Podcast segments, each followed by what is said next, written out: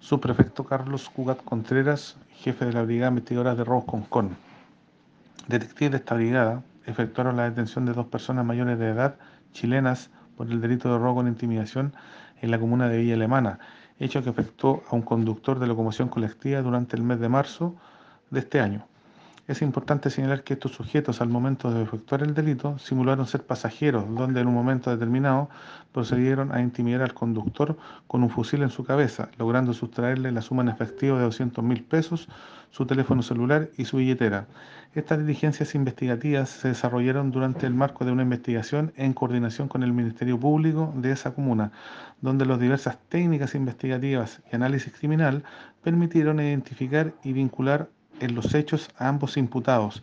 Estos resultados permitieron la autorización de dos órdenes de entrada y registros y detención emanadas por el Juzgado de Garantía de Villa Alemana por el delito antes indicado.